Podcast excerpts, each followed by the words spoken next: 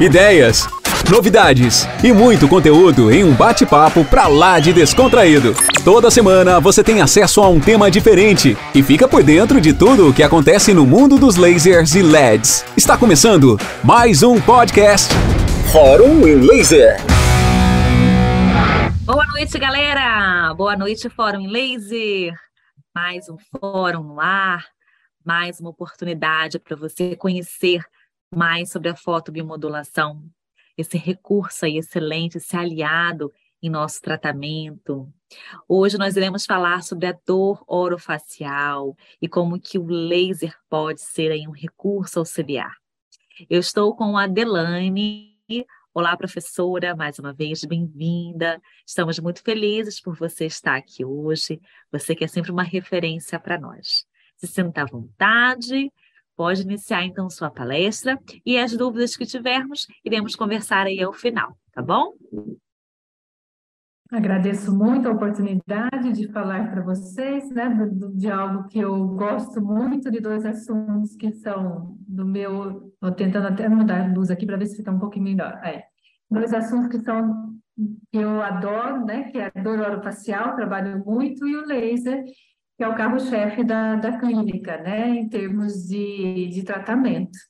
Então, é um prazer estar aqui falando com vocês. Eu espero contribuir um pouco para ah, o conhecimento, esclarecimento de dúvidas a respeito da dor orofacial e da, da, do uso do laser nessa condição que acomete grande parte da população. Né? Eu vou agora compartilhar aqui com vocês, só deixo Elissa, veja se está em tela cheia. Vou dar uma olhada. Ainda não, mas então, é, já colocou. Qualquer coisa a gente descompartilha e tentamos novamente, tá? Não tem problema, não. Veja se foi agora. Isso, foi sim, Delane. Boa tá. aula para você. Muito obrigada. Então, boa noite, pessoal. Nós somos, uh, como a Larissa apresentou, meu nome é Delaine, eu trabalho, sou fisioterapeuta, uh, atuo uh, na clínica né, do Instituto Delaine Megaton, Fisioterapia Orofacial, e atuo como pesquisadora colaboradora na Faculdade de Odontologia de Piracicaba, da Unicamp, no departamento de eh, na área né, de cirurgia bucomaxilofacial, tá? Então, eu tenho uma atuação grande aí dentro da área da dor orofacial, da fisioterapia orofacial. O que nós vamos ver nessa palestra é, de hoje é, são os dois principais assuntos, né, que é dor orofacial, vamos falar um pouquinho da definição, etiologia, é, principais afecções que acometem a região orofacial que são passíveis de tratamento com a fotobiomodulação. Né? E uh, vamos falar um pouquinho sobre a fotobiomodulação na dor orofacial, o estado atual da arte, né? o que a literatura traz de mais novo para nós em relação ao, ao, tratamento dessa disfunção, ao tratamento dessa dor e quais os parâmetros que a literatura recomenda. Então, esta palestra de hoje é, ela tem como norte, né, uh, esses tópicos aqui que eu apresentei para vocês. Começando então pela definição da dor orofacial. Então, a dor orofacial, ela é uma condição clínica que pode acometer diferentes tecidos da cabeça, da face, do pescoço, é, tais como a pele, os vasos sanguíneos, ossos, dentes, músculos, fáscias, meninges, glândulas. Então, a dor orofacial ela pode acometer as estruturas que envolvem aí a face, cabeça e pescoço. Tá? As condições clínicas mais frequentes associadas à dor orofacial são, é, em primeiro lugar, as dores nos dentes e tecidos periodontais, né? É, da disfunção temporomandibular, que pode ser articular ou muscular, ou associação das duas, as neuralgias, Quando a gente pensa em neuralgia, a primeira neuralgia que nos vem à cabeça é a neuralgia de trigêmeo, mas nós vamos ver ao longo dessa aula que nós podemos ter a neuralgia de outros nervos desta região, como, por exemplo, o glossofaríngeo, faríngeo, como, por exemplo, o nervo nasociliar, né? Ah, os, os nervos occipitais e suboccipitais. Ah, além dessas condições, a dor orofacial pode ser gerada por tumores na face, mucosa, boca, face e pescoço, né? Traumas nessa região, doenças autoimunes. Então, essas condições clínicas, elas podem, então, gerar dor na região orofacial. E esta é uma condição que tem uma prevalência alta na população e é, é, é altamente debilitante. Então, para nós que trabalhamos com dor orofacial, nós observamos que a condição que o paciente chega para nós muitas vezes é, é, uma condição de desespero, né? Devido à intensidade da, dor, devido à intensidade do acometimento funcional dessas estruturas. E eu sempre falo, né, quando nas aulas e, e até mesmo para os pacientes, que essa é uma região que é o nosso cartão de visitas, né? Então, se a gente tem ah, um acometimento funcional da mastigação, ah, uma, paralisia facial, por exemplo, que acomete a região orofacial, está aqui, né? Então, acomete a nossa a comunicação com, com, outras pessoas, acomete a função mastigatória, a alimentação, acomete a fala. Então, tem um impacto muito grande na, na vida diária aí do, das pessoas que sofrem com dores nessa região, tá? Quando a gente fala em dor orofacial, nós devemos imaginar que esse termo é um guarda-chuva, que pode abranger várias condições. Como a gente já disse, a mais prevalência, que tem uma prevalência maior de acometimento, são as dores de dente, né?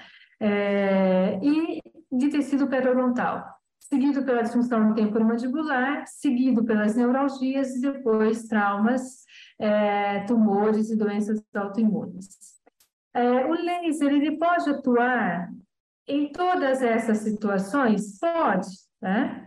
Então, na dor de dente, pode atuar, uma atuação grande aí do, do dentista, em tecido periodontal, em processos aí inflamatórios, né, gengivais, por exemplo, ah, após a exodontia, seja do terceiro molar ou de algum outro elemento dentário, após cirurgias orais, pode ser usado né, o laser, com certeza, com um efeito fantástico, né? É, seguido da disfunção temporomandibular, que é o, é o carro-chefe da clínica, né? Seguido das neuralgias e as, os traumas. Então, por exemplo, um trauma de face que gera uma fratura de mandíbula, é, de maxila, de órbita, por exemplo, é, pode ser tratada com laser? Pode. Né? Então, um trauma na face. A doença autoimune, a doenças autoimunes que acometem a articulação temporomandibular, gerando uma alteração funcional dessa articulação, nós podemos usar o laser, sim.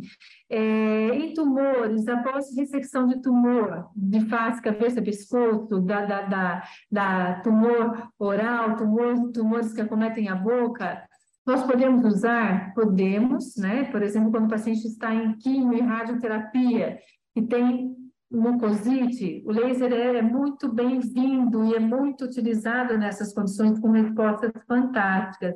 Então, quando a gente pensa na dor orofacial, nas disfunções que acometem essa região, a grande maioria dessas afecções, elas podem ser tratadas com a fotobiomodulação, tá? O que nós vamos focar hoje nessa palestra, né, em função do tempo, é disfunção temporomandibular e neurologia. Então, foram esses dois principais é, temas, né, que nós vamos falar e esmiuçar um pouquinho para vocês sobre o uso da fotobiomodulação. Mas é importantíssimo que vocês tenham em mente que, quando a gente pensa em dor orofacial, o laser ele é aplicado em, na grande maioria das afecções dessa região, tá?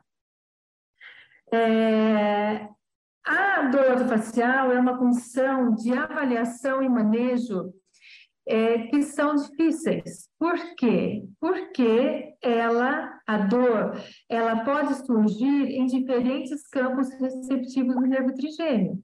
Então, por exemplo, a, a paciente está lá com, com uma pulpite, né, de, de, de premolar, por exemplo. Premolar é, é elevado por um ramo do trigêmeo. Então, gera dor, gera dor no dente, pode gerar dor irradiada, por exemplo. Né? É, o paciente pode ter uma disfunção da articulação temporomandibular, articulação levada pelo trigêmeo. Essa disfunção articular ou é, muscular, ela pode gerar dor irradiada para o dente e confundir o diagnóstico? Sim, infelizmente é muito frequente isso. Essa dor muscular, ela pode gerar uma dor irradiada para o fundo do olho? Pode. Confundindo o diagnóstico com, por exemplo, com sinusite, confundindo o diagnóstico com cefaleia, por exemplo? Sim. Então, a avaliação, o manejo da dor orofacial, ela é, são, são complexas, né? E isso justifica a peregrinação dos nossos pacientes. Então, constantemente eu recebo na clínica né, os pacientes que passaram pelo dentista, e aí, na odontologia, ele pode passar pelo clínico geral, ele pode passar pelo maxilo, ele pode passar pelo torrinho, pelo ortodontista, pelo endodontista. Então, só dentro da, quando a gente pensa de uma área de atuação só que é odonto, tem várias especialidades nas quais o paciente pode peregrinar. Além disso, ele pode ir no oftalmo, ele pode ir no torrino, pode ir no neurologista, vem para físio, né? É, vai para fono. Por quê? na face nós temos aí é, várias, devido a, aos campos receptivos do trigêmeo, várias áreas é, atuando nesta região. Isso justifica a peregrinação do paciente, né? E as inúmeras possibilidades de tratamento. Então, esta eu, eu sempre costumo trazer nas aulas que é uma característica desses pacientes. É, eles acabam é, peregrinando por diferentes profissionais da área da saúde. E para nos auxiliar na avaliação e no diagnóstico da dor orofacial, em 2020 foi criada a Classificação Internacional de Dor Orofacial, que é o IPOP, que é uma ferramenta que veio para nos ajudar e nos auxiliar muito no manejo da clínico da dor orofacial.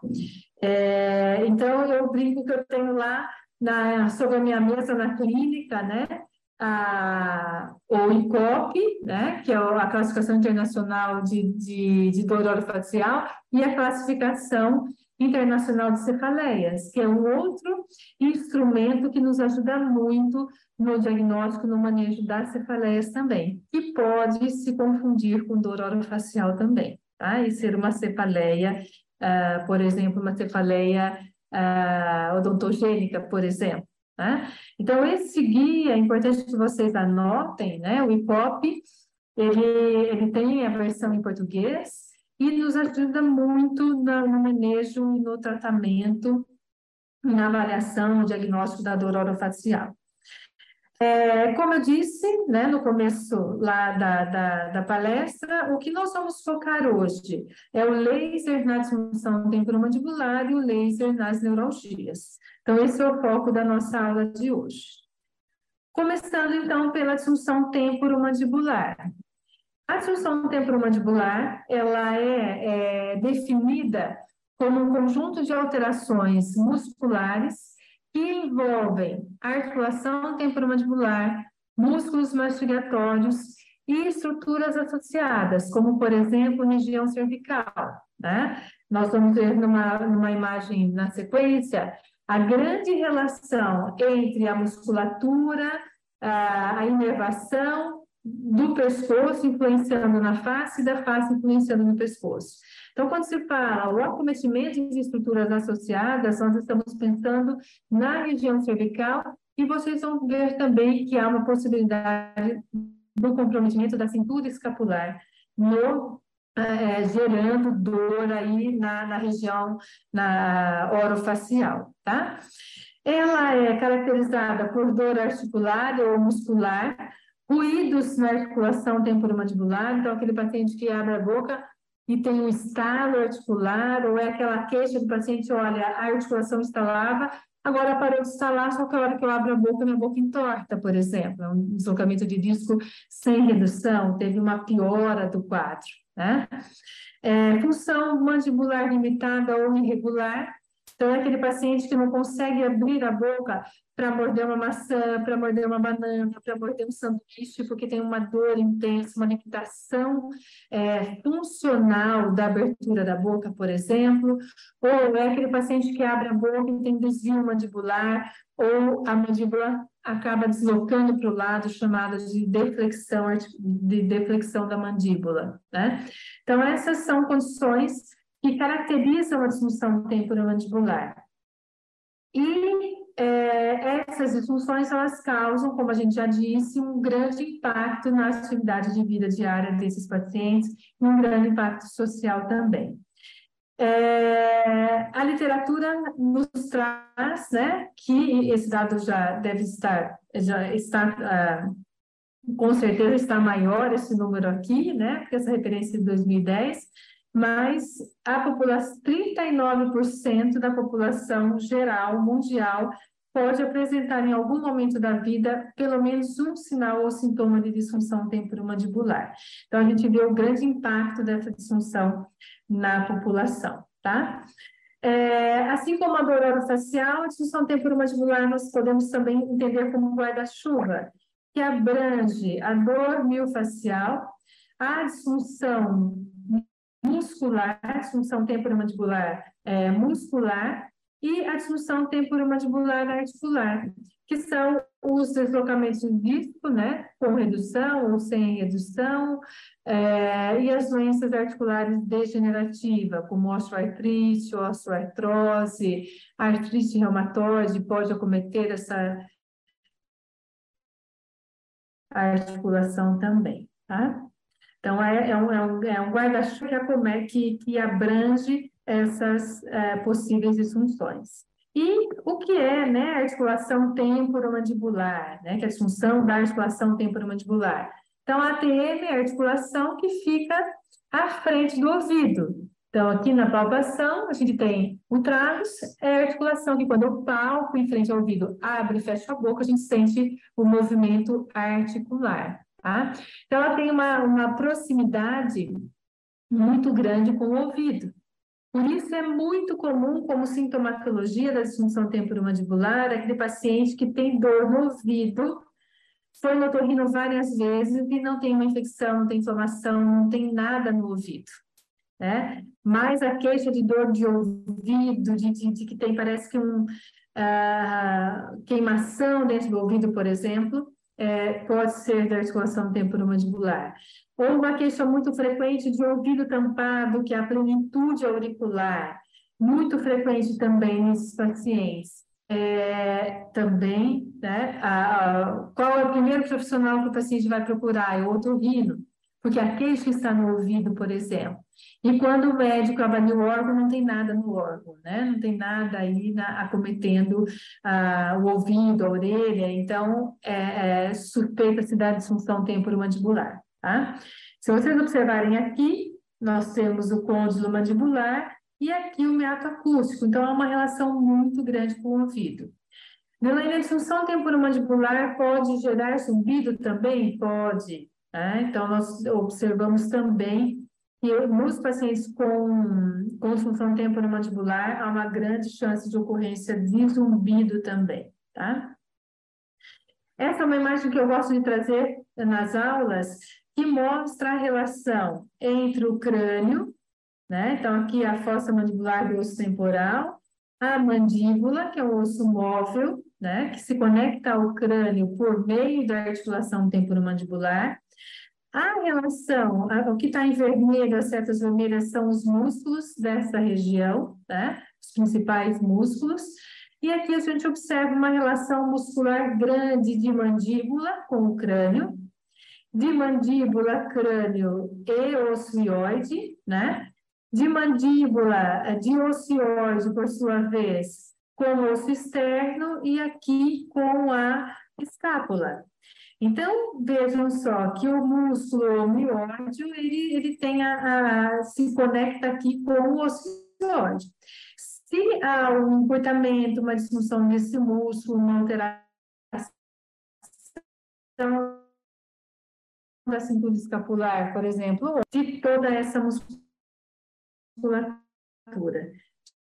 gerando uma disfunção temporomandibular. Por isso que na definição da disfunção temporomandibular, é, a definição, mas também é, associadas, ok? Vocês estão me ouvindo bem? Aqui apareceu para mim que está instável a, a, a, conexão. Posso continuar? Pode sim, Delane. Do certo. Tá. tá. Ok. É, outra relação importante que eu gosto de trazer para vocês é a relação neurológica. Então, aqui é o nervo trigêmeo, né? As três, os três ramos do trigêmeo, octavo, o maxilar e o mandibular. E aqui é o tronco cerebral, né? Onde tem Observem que, uma, que há aferências da região cervical para o núcleo do trigêmeo, há aferências e referências do trigêmeo para esse núcleo que também tem conexão com a região cervical. Então, quando a gente fala que há uma relação grande da disfunção temporomandibular com a região cervical, a gente não pode pensar só numa relação muscular, óssea ou postural apenas. Nós temos que ter em mente essa imagem aqui, que além da, da, da relação muscular, óssea, é, biomecânica, nós também temos uma relação neurológica da interação dessas duas regiões, tá? Por isso que não dá para olhar só para a face ou só para o dente. Nós precisamos entender dessas relações. Porque, às vezes, uma dor no dente, ela pode ser de origem muscular tá? como eu já vou comentar com vocês. Em relação à etiologia, a gente tem um fator causal para a disfunção temporomandibular? Infelizmente, não. Seria muito mais fácil, né? O que a gente pensa quando fala em etiologia da disfunção temporomandibular são os fatores de risco de DTM, que são os fatores ambientais, suscetibilidade genética e fatores perpetuantes. Como é que a gente tem que entender essa tríade? Fatores ambientais, o estresse, por exemplo, né?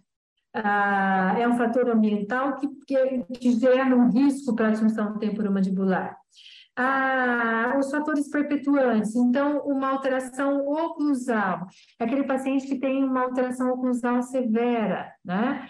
É, ele pode ser um fator perpetuante da disfunção? Sim, uma alteração postural severa pode ser um fator perpetuante? Sim. Delaney, mas ele não é um fator causal? A alteração oclusal não causa DTM?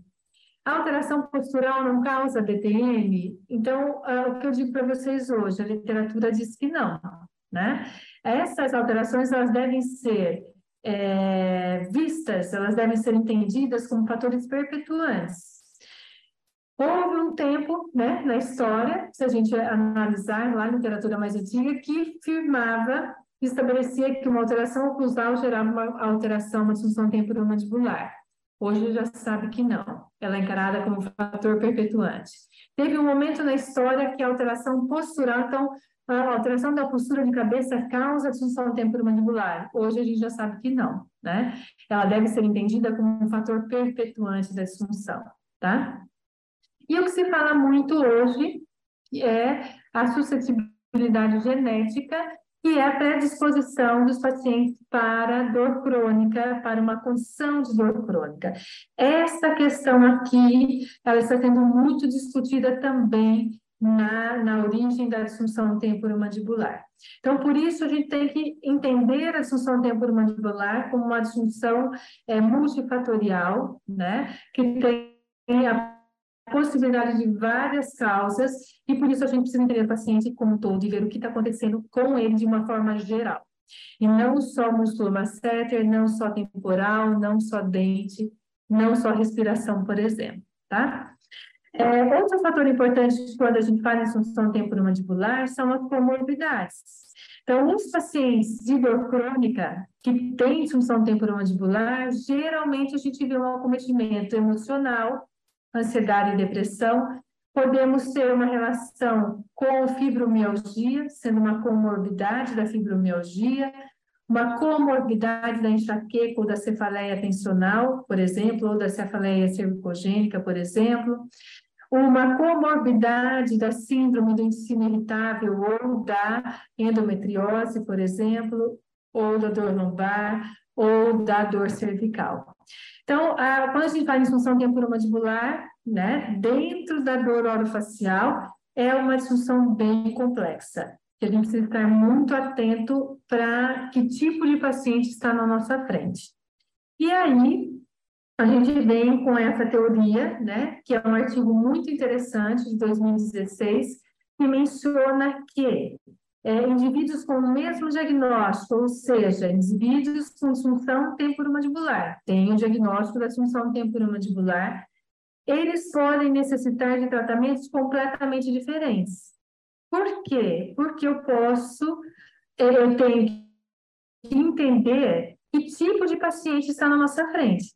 Se é um paciente nociceptivo, ou seja, que tem uma condição aguda de dor de disfunção temporomandibular, é aquele paciente que foi fazer exodontia do terceiro molar, ficou muito tempo com a boca aberta, depois começou com uma dor articular, né, uma capsulite, é, foi fazer um tratamento de endodontia, ficou muito tempo com a boca aberta e aí acabou tendo uma dor muscular, uma dor articular, por exemplo, né?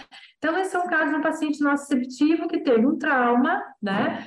Uh, paciente que teve um, um, trauma na face ou um chicote, por exemplo, cervical e gerou uma, uma, uma dor é, muscular ou articular, é um paciente agudo, né? É um paciente nociceptivo que tem a inflamação, tem né, o mecanismo de lesão, o fator irritante, cessando a, a inflamação, a chance da dor indo embora é muito grande. E nesses pacientes, o laser funciona muito bem. A resposta que a gente tem nesse tipo de paciente é fantástica com o laser, tá? É, por outro lado, nós podemos ter um paciente plástico, onde já houve uma plasticidade no sistema nervoso central e é aquele paciente que tem dor crônica, tá? Que são esses pacientes aqui, que tem a depressão e ansiedade, que tem a, a como comorbidade é, cervicalgia, lombalgia, fibromialgia, enxaqueca, síndrome de intestino irritável. Então, nós estamos diante de um paciente muito mais complexo. Então, podemos usar laser nesse paciente? Podemos. Só que além do laser, nós vamos ter de ter, nós teremos de é, ter um olhar muito maior para esse paciente, né? Então, para vocês terem ideia, eu recebi uma paciente ontem na clínica com dor orofacial, era uma paciente nociplástica, com inúmeras comorbidades, tá? Então, fibromialgia, dor lombar, dor cervical, obesidade, ansiedade, depressão, e uh, uh, o buco maxilo acabou encaminhando para o tratamento da dor orofacial, para a disfunção temporomandibular, então tem disfunção temporomandibular, mas sem tudo isso. Como é que a gente trata sozinho? Não trata. Como é que o laser vai dar conta de tudo isso? Não dá. Tá? Então, é, uma, é um tipo de paciente que é um paciente nociplástico, que ele deve ser tratado pelo físio, pelo médico, pelo neurologista, pelo psiquiatra, pelo nutricionista, importantíssimo, tá? pelo dentista. Então, não dá para a gente fazer o tratamento desse paciente sozinho. E é, um outro tipo de dor é o paciente neuropático, e aí entram as neuralgias, né? também um paciente complexo de tratamento, porque geralmente a dor neuropática é uma dor muito intensa. E aí há uma lesão do sistema somatosensorial. Né? Laser responde muito bem, né? Os pacientes com dor neuropática respondem muito bem ao laser, sim, mas há uma grande necessidade de tratamentos complementares, como medicamentoso, por exemplo, né? E como outras é, técnicas também. Bom, então, para a indicação do laser, nós devemos é, determinar qual é o tipo de paciente que está na nossa frente. Esse é um paciente nociceptivo, é nociplástico, é neuropático. Tá? Para que a gente determine bem a conduta e faça uma boa indicação desse recurso fantástico que é o laser, né? É, falando um pouquinho da neuralgia, então a neuralgia mais frequente, que a gente sempre ouve falar, é a neuralgia do trigêmeo, a tão temida neuralgia do trigêmeo, que pode acometer um dos ramos né, do nervo trigêmeo, oftálmico, maxilar e o mandibular sendo que a maior frequência de acometimento é, é maxilar e principalmente mandibular, tá? Mas pode também acometer ah, o ramo oftálmico aí do trigêmeo. Se para em neuralgia, é, pensa assim, só na neuralgia do trigêmeo, mas aqui, ah, aqui nós temos a classificação internacional de cefaleias, que traz um capítulo só sobre neuralgia, e aqui há uma infinidade de, de neuralgias que podem acometer a, dor, a região orofacial. E aí você, a gente ter um, um diagnóstico inadequado. Né? Então, por exemplo, uma vez eu recebi uma paciente com neuralgia nasociliar. Então, ela tinha uma dor no nariz irradiada aqui para a face, é, sendo tratada há muito tempo como é, sinusite, e essa dor só piorava, então foi uma confusão aí no diagnóstico. E ela tinha, o diagnóstico foi fechado em neuralgia nasociliar. Né? Então, por isso que é importante que a gente tenha em mente todas essas possibilidades. Não é só a neuralgia trigêmea que acomete a região orofacial. Nós podemos ter lá a neuralgia de glossofaríngeo, que é aquela dor intensa, intensa, é, é, é, é, paroxística, quando o paciente deglute, por exemplo, né, faz a deglutição. E aí vai, né? Então, nós podemos ter o acometimento de várias é, terminações, vários nervos que, que inervam a região orofacial, tá? Falando da da neuralgia trigêmeo, geralmente a dor é unilateral, né? e ela apresenta as principais, as três principais características, que são uma duração de, de segundos a dois minutos, então aquela dor de intensidade forte que vem em choque, né? É altamente incapacitante e pode ser desencadeada por estímulos inócuos. Então, por exemplo, é muito comum o paciente falar: olha, eu não posso passar o dedo no rosto, mas eu posso apertar o rosto.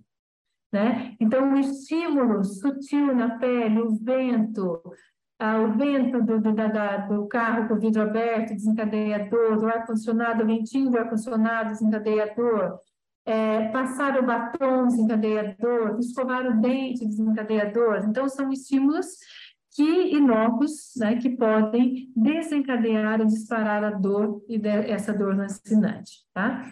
Toda a descrição de neuralgia e de sintomatologia da, do trigêmeo e de outras neuralgias vocês encontram na classificação internacional de cefaleias. Então, é um material que vale a pena ler, é, ter né, na cabeceira é, para quem trabalha com dor orofacial, tá? E, novamente, aqui, se é um paciente com alguma, com alguma condição dessa, ele acaba caindo para cá, é um paciente neuropático, né? Dificilmente a gente trata sozinho, né? Seja físio, seja ah, o médico, seja o dentista, seja qualquer outra especialidade. Então, para esses dois pacientes, nociplástico e neuropático, geralmente o tratamento deve ser interdisciplinar, para que a gente tenha sucesso, tá? É, falando então um pouquinho do laser, então fizemos aí um, um apanhado geral da dor orofacial, e agora sobre o laser e como o laser atua nessas condições. É, então, ele passou uma história por uma diferentes nomenclaturas, então laser cirúrgico, laser frio, laser terapêutico, laser de baixa potência, e hoje o que a WALT, né, que é a Associação Mundial de, de, de, de, de fotobiomodulação, né, de laser, é, recomenda que o termo o correto seja, então, a fotobiomodulação, tá? Por isso que a gente trouxe como fotobiomodulação na dor orofacial. Esse é o termo mais recomendado. É, então, qual é a diferença do laser, né? De uma luz infravermelha, por exemplo, de uma luz uh, ultravioleta? São as características físicas. Então, no laser, nós temos a monocromaticidade, coerência e colimação, que são as propriedades físicas dessa luz que conferem uma grande quantidade de energia numa superfície reduzida. Essa grande quantidade de energia, então, gera os efeitos terapêuticos que nós vamos ver a seguir, né? Então, como nós devemos entender a fotobiomodulação? É, o laser, ele estimula o metabolismo celular e, com isso, ele acelera o processo de cura. Então, é muito importante, é, eu gosto sempre de trazer essa informação, que quando eu, quando eu me formei, então, chamava o laser de um curso anti-inflamatório, né?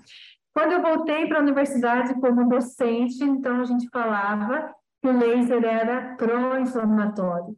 E hoje a gente não usa nem anti-inflamatório, nem pró-inflamatório, e sim que o laser ele modula o processo inflamatório. Então, a ciência nos trouxe isso muito forte, né, com a fotobiomodulação, que é modular o processo inflamatório.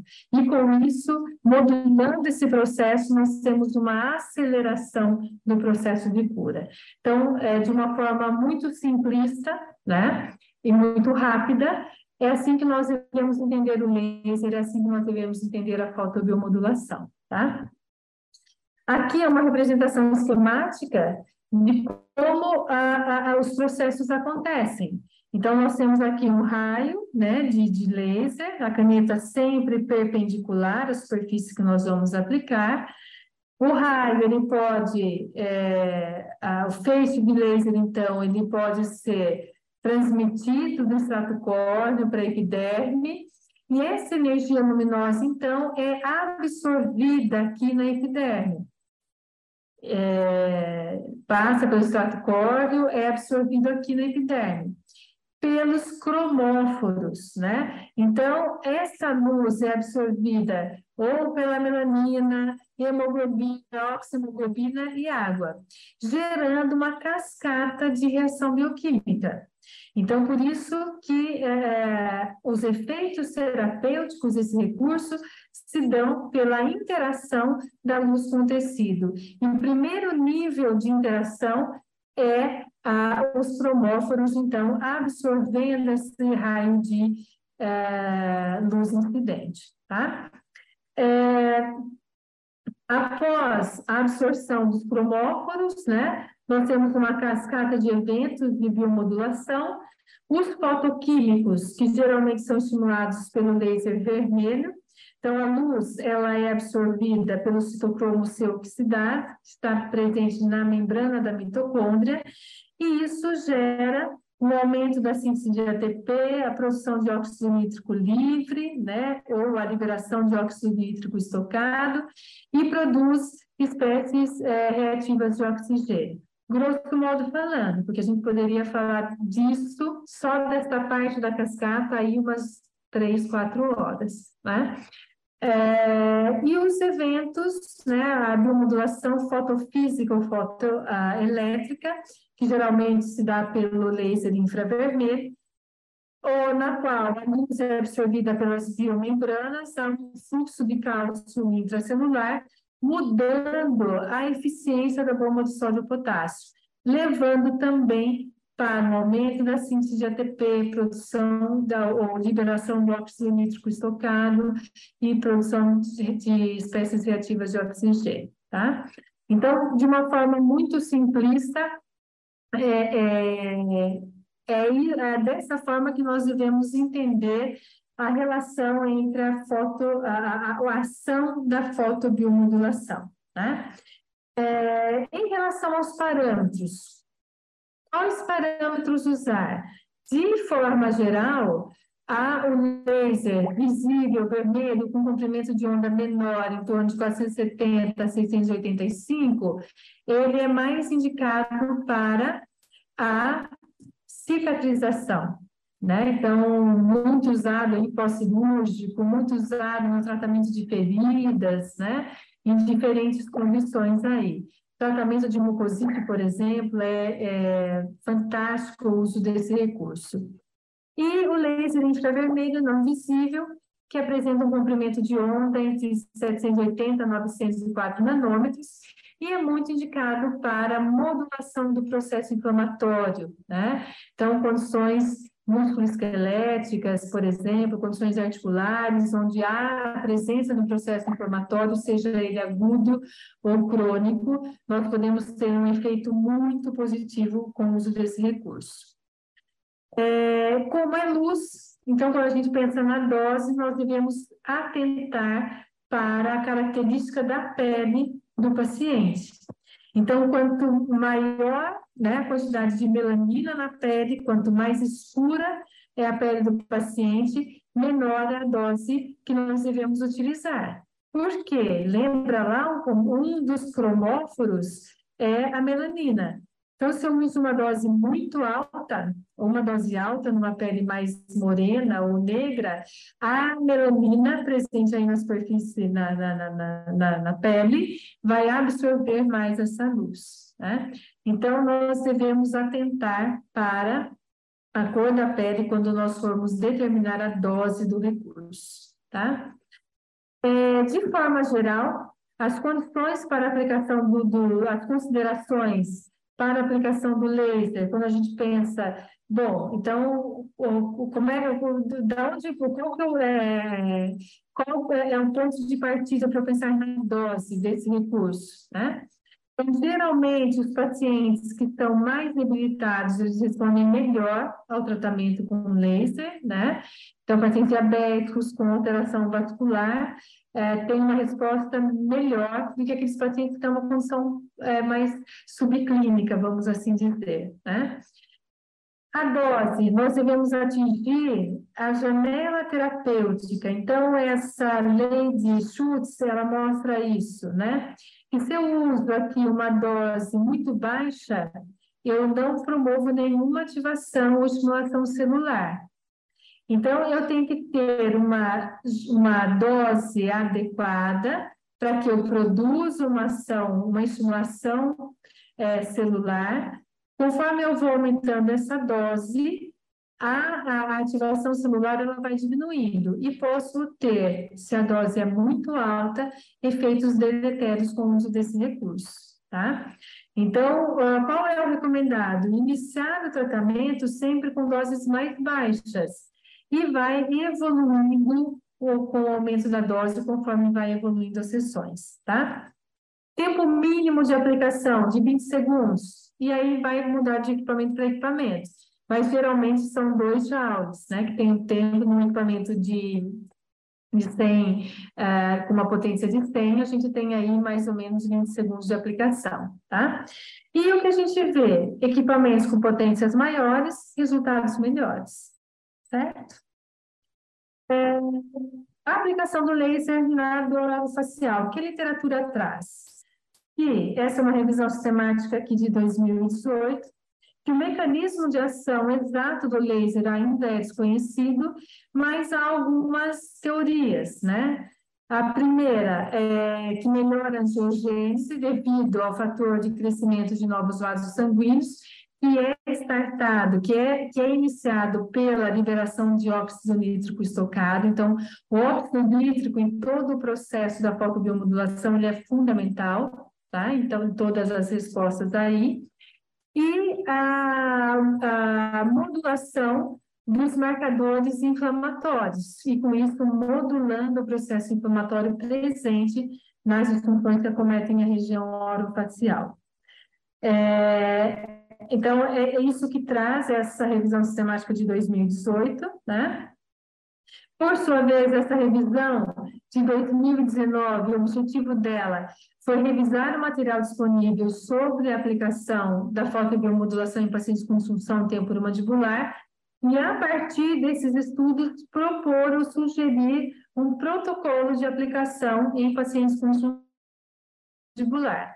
Então, aqui eles avaliaram 34 estudos, né? É, perdão, eles avaliaram 34 bases né, de dados, foram selecionados 92 artigos, os que atingiram, os que cumpriram os critérios de elegibilidade, os critérios de inclusão e exclusão no estudo, é, foram 39 artigos.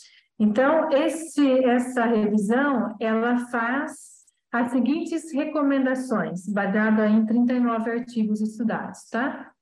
E vários estudos apoiam, recomendam o uso da fotobiomodulação no tratamento da disfunção temporomandibular, mas que esse é um recurso adjunto, é um recurso que deve ser associado a outras terapias, seja ela placo-oclusal em alguns pacientes, seja a fisioterapia, seja a fonoaudiologia, seja um tratamento é, comportamental, por exemplo, com psicólogo, ou um tratamento medicamentoso.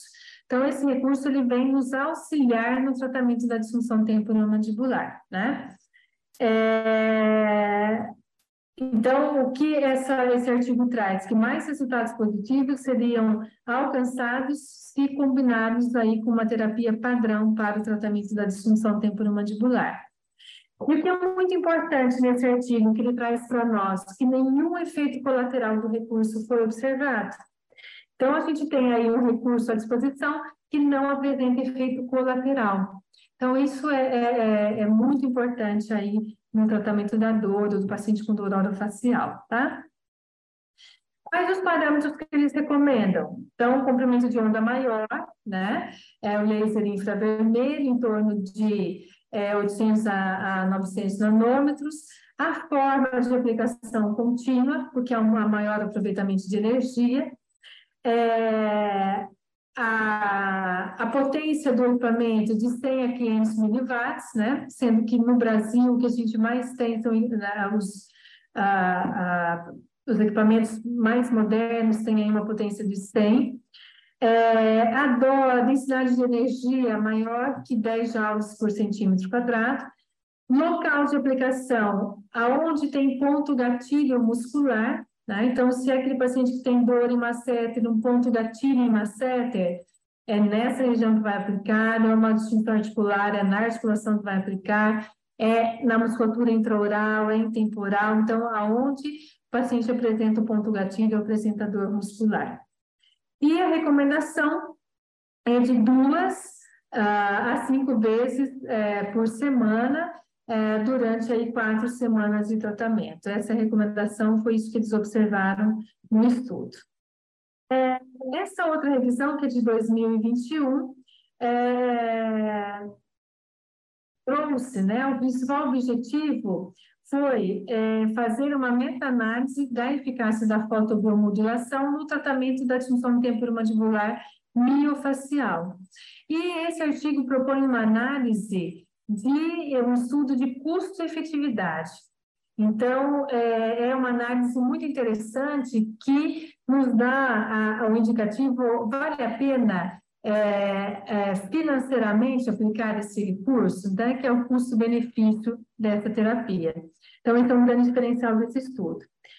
Ah, foram selecionados 316 artigos, passaram por todo o crivo dos critérios de inclusão, exclusão, análise, e essa meta-análise, então, terminou com quatro artigos, tá? Qual foi a conclusão dessa revisão? E é, o laser é eficaz quando comparado ao placebo no tratamento da disfunção temporomandibular e que apresenta um bom custo-efetividade.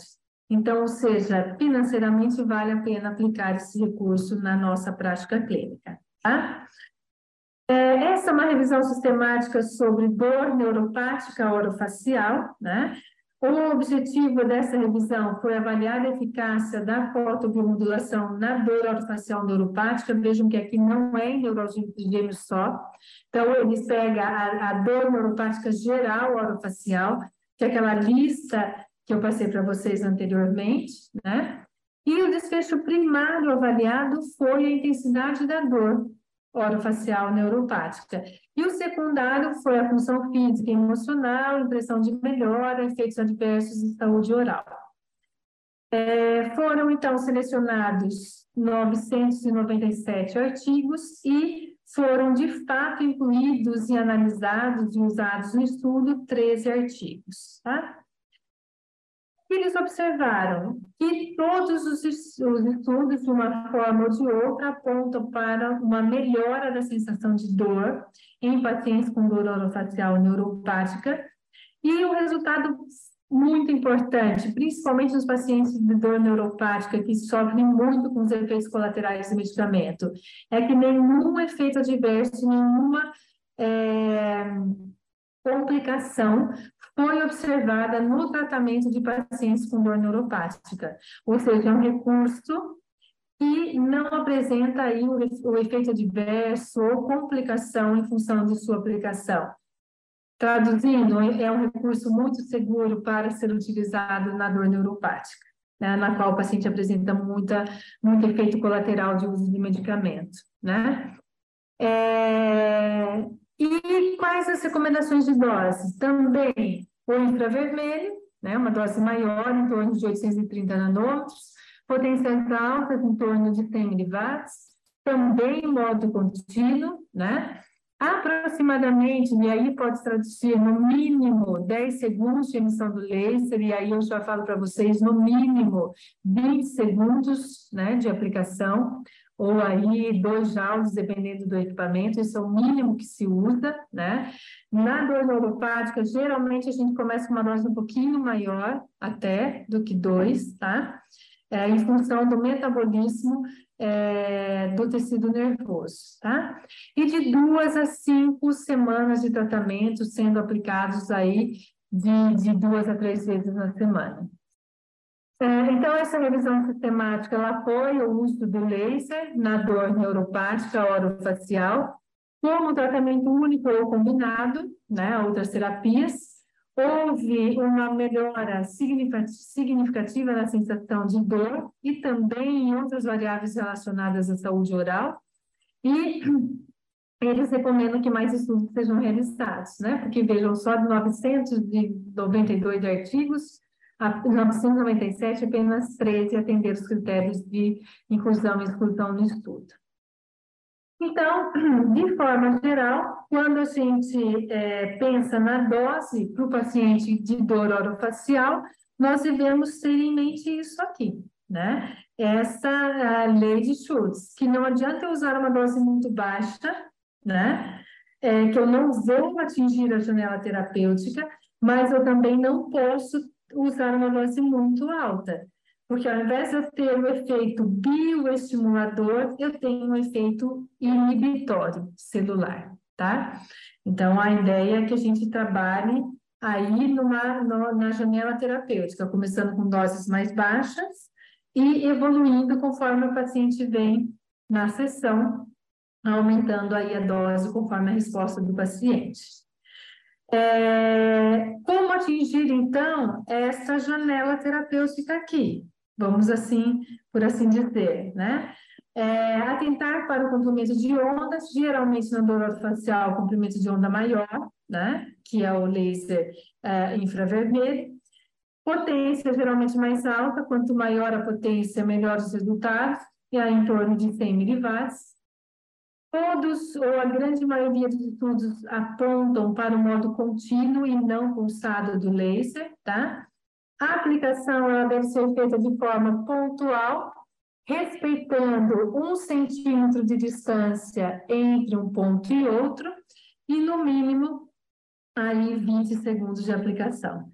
Esse é o mínimo, seja para dor musculoesquelética, seja para dor neuropática, tá?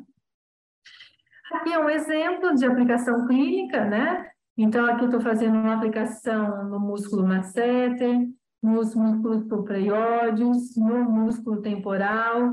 E aqui, quando tem cabelo, cuidado, porque aí o paciente sempre esquentar um pouquinho, porque o cabelo absorve mais, né, a luz, e isso faz com que a, a esquente um pouquinho a região, tá? Então, isso o paciente tem que ser informado.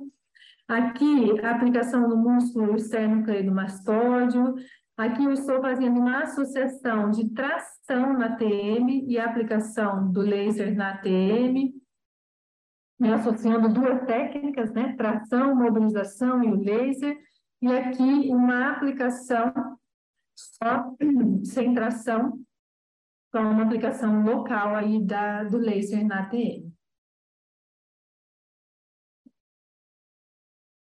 Aqui é uma aplicação num paciente com, com dor neuropática, né, que intraoral, e é oral ao longo do trajeto do nervo trigêmeo, né?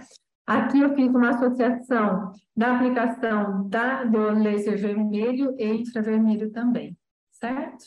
Então, aqui é, uma, é um exemplo de um paciente com neuralgia severa de, de trigêmeo, e foi desencadeada pela exodontia de um premolar, né, que formou um neuroma ali no, no nervo alveolar inferior e desencadeou aí uma neuralgia de trigêmeo. Né? Então, esse foi o caso desse paciente. Bom, era isso que eu tinha para falar para vocês, né, no, no, no, tempo que nós é, tivemos, né, é, eu espero ter contribuído de alguma forma e estou à disposição para as perguntas, para os esclarecimentos. Obrigada. Obrigada, Delane. Excelente aula, como sempre. Muito bom te ouvir, excelente explanação. Parabéns mais uma vez. Explicou aí com muita maestria a palestra toda. Parabéns realmente, tá? Dá uma olhadinha aqui Obrigada. no nosso chat. Se nós temos aqui alguma pergunta. Nós temos uma pergunta aqui no Telegram, que eu já vou ler para você. No nosso chat aqui do YouTube, por enquanto, ainda não temos dúvidas. Mas essa aluna aqui que fala comigo no Telegram, ela gostaria que você explicasse um pouquinho mais com relação ao óxido nítrico de acordo com a cascata, linha de efeitos, essa interação ali laser-tecido, luz-tecido. Eu gostaria que você explicasse um pouquinho mais com relação a isso. Seria possível? Sim. Então, é, o óxido nítrico, ele é produzido pelo endotélio vascular. Então, a, ele está presente no nosso corpo inteiro, né? E o óxido nítrico, ele é, é uma molécula responsável por várias uh, várias cascadas e eventos no nosso corpo. Então, por exemplo, ele é um potente vasodilatador. Por isso que a gente tem o óxido nítrico é, é, endógeno, né, no controle da pressão arterial, e a gente pode ter o óxido nítrico exógeno, que é fornecido pelas drogas, onde o paciente tem, por exemplo, é, uma, é hipertenso, então usa doadores de óxido nítrico para promover uma, um relaxamento vascular, né? Então, esse é um dos, um, uma das ações do óxido nítrico. No laser, o que acontece? Ele é, quando a gente faz a fotobiomodulação, os cromóforos, eles acabam ativando a membrana lá da, da, da, na mitocôndria, que desencadeia a liberação do óxido nítrico estocado, porque ele é produzido no endotélio vascular. E devido a uma reação química, há uma produção das células endoteliais, parte desse óxido nítrico é usado e parte desse óxido nítrico é estocado. Né? Então, o que, que o laser faz? Ele estimula a liberação desse óxido nítrico estocado. A partir dessa liberação, nós temos uma modulação do processo inflamatório. Essa é uma via, via óxido nítrico, né? E, além disso, tem a liberação de ATP, né, de outros mediadores é, inflamatórios, né, que, que, que acabam estimulando a ação de macrófagos, né, é, linfócitos, que aceleram o processo de cicatrização, por exemplo, resolvendo o processo inflamatório. Então, de uma forma geral, é, é, é assim que o, o laser ele estimula a liberação do óxido nítrico estocado.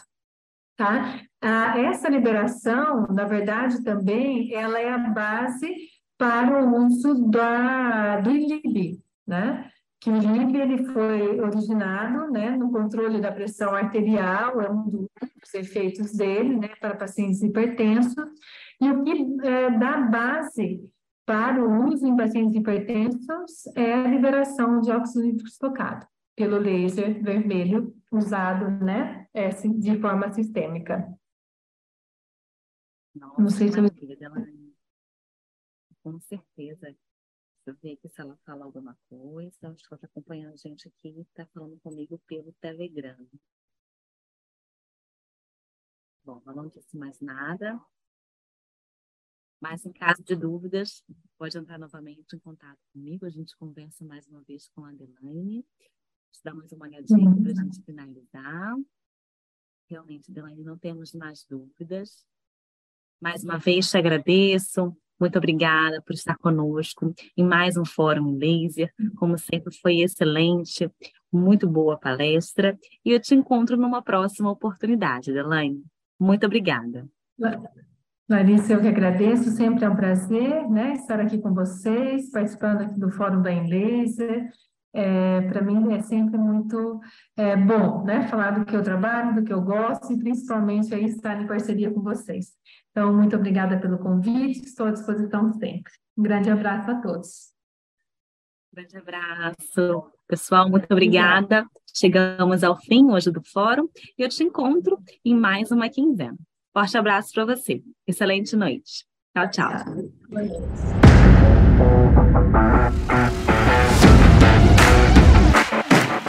A InLaser apresentou mais um podcast Fórum InLaser. Um conteúdo exclusivo para você que é nosso aluno. Obrigado por nos ouvir. Até o próximo.